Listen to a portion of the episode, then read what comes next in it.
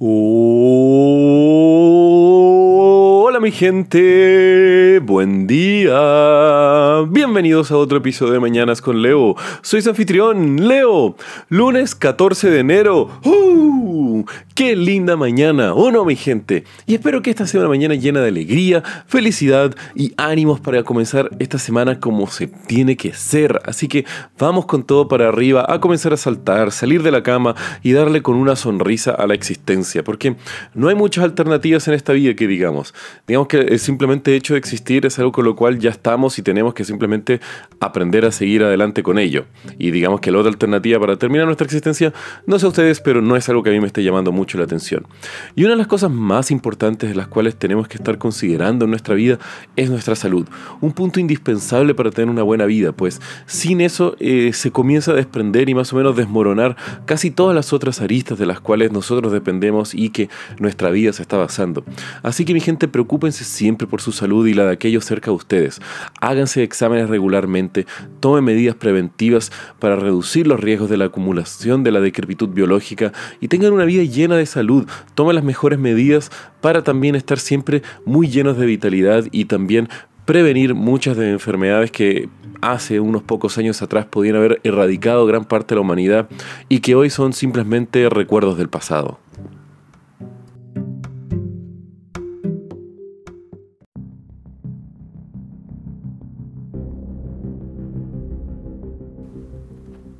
Y hablando de recuerdos del pasado, de las eras de las enfermedades antiguas, hoy les quiero contar un poco sobre las diferentes pandemias y las más letales que han afectado a la humanidad. Esto, como dice su definición, significa enfermedades que han arrasado con la humanidad o simplemente que han afectado a gran parte de una área geográfica o al mismo tiempo a una población increíblemente alta. Y obviamente tenemos que pensar que en su época eh, casi cualquier enfermedad representaba el fin de una persona, pues obviamente eh, entre más atrás estamos mirando, los conocimientos científicos sobre salud eran inexistentes. Así que al mismo tiempo pongámonos a pensar y tomar un poco de perspectiva sobre qué hermoso es el mundo donde vivimos hoy, donde el desarrollo científico, médico y económico de la humanidad han sido los tres factores que han salvado la mayor cantidad de vidas humanas que casi cualquier otro en la historia de esta. Y es por eso también que la historia de la humanidad nos hemos enfrentado a varias pandemias eh, a través de todo el mundo y obviamente con distintas eh, peculiaridades. Y esto se debe a muchos factores, debido a que el origen de muchas de estas pandemias muchas veces son debido al contacto de humanos con otras especies que tienen enfermedades y que poco a poco las mutaciones genéticas de estas enfermedades hacen que sean posibles que salten de otros animales hacia nosotros. O al mismo tiempo son pequeños parásitos de los cuales se encuentran y estos son los canales, eh, los canales y las vías de transmisión que nos llegan hacia nosotros mismos. Y comenzando este pequeño listado por, en mi opinión, eh, las pandemias más interesantes que han afectado, aunque sean las más grandes, eh, obviamente vamos a comenzar por la más conocida y la más famosa y posiblemente la más letal. Eso significa la única, grande y nuestra muerte negra, o también conocido como plaga negra o peste bubónica. Conocida como, eh, obviamente afectó gran parte de Europa, el vector de transmisión era a través de distintas pulgas, las cuales se encontraban en roedores, que obviamente abundaban en ciudades europeas.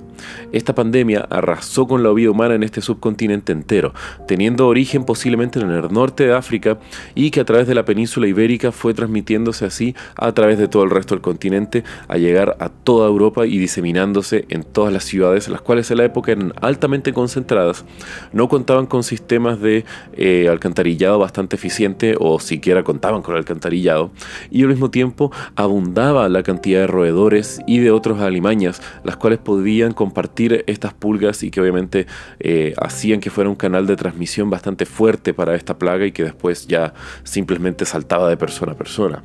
Esta pandemia tomó entre el 30 al 60% de toda la población europea en la Edad Media, lo cual se estima que fue entre 75 a casi 200 millones de fallecidos.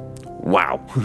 Otras de las grandes pandemias de la antigüedad son dos que les quiero contar. Uno es la peste antonina, la cual se, expandió durante el apogeo del Imperio Romano, tomando casi 2.000 vidas por día y expandiéndose por varios años, estimándose un total de muertes de casi 600.000 personas.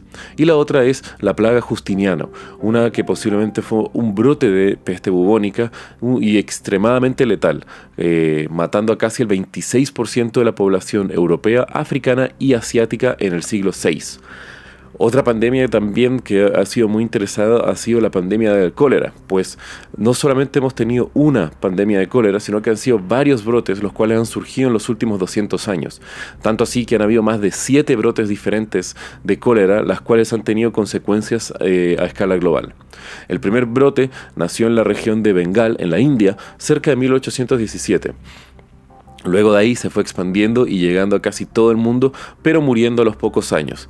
Y esto simplemente el primer brote tomó la vida de 100.000 personas, lo cual, considerando que es una enfermedad global, no fue tanto.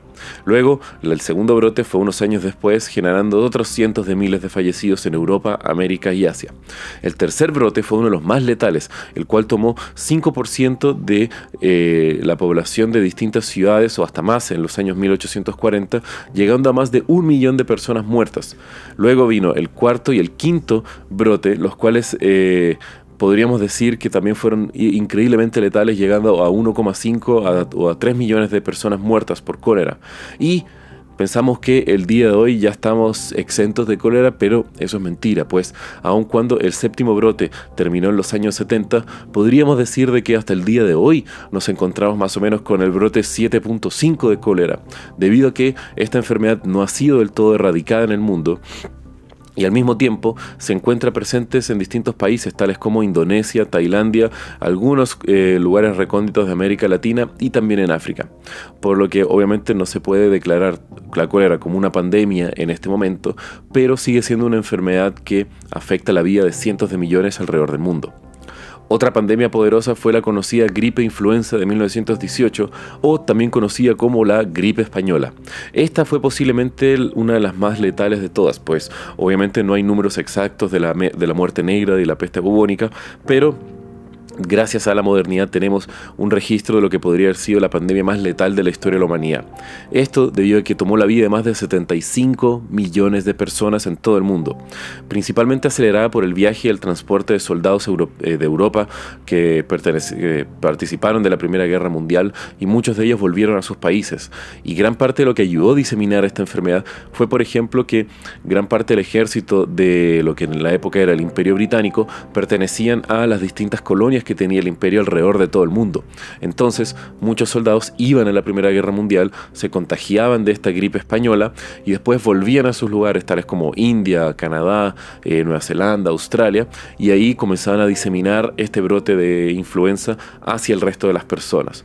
Al mismo tiempo, fue esto también lo que armó las bases de gran parte de las políticas internacionales de vacunación, pues nacen gracias al horror que fue la gripe española. Y es súper fuerte pensarlo un poco en retrospectiva, pues ahora a mí me dicen influenza y pienso más que nada como en, un resfriado más fuerte, en una gripe un poco imparable, pero jamás pensaría que esto es algo como de riesgo vital. Y lo más triste también es que, como casi siempre, esta pandemia fue increíblemente letal en niños y ancianos, siempre los más vulnerables a casi cualquier enfermedad. Pero por otro lado, terminemos este con un poco de pensamiento más eh, optimista, porque qué afortunadamente hermosos somos nosotros, pues gran parte de todas estas pandemias ya fueron erradicadas del planeta o ahora son simplemente un recuerdo, un punto en la historia, pues ya contamos con las herramientas y al mismo tiempo ya se han desarrollado gran parte de vacunas para eh, gran parte de las pandemias que afectan ahora a la humanidad. Obviamente aún tenemos enfermedades como la senescencia que al poder siendo esta eliminada podríamos ir eliminando los grandes indicadores de la decrepitud, el desgaste biológico humano y así también poder eliminar las debilidades que nos podrían afectar a nosotros más adelante en nuestras vidas. Así que estemos felices y agradecidos, mi gente, por la época en la cual vivimos, donde pandemias globales pueden ser solucionadas, como lo que fue los brotes de cólera en África hace un par de años atrás, no de cólera, perdón, de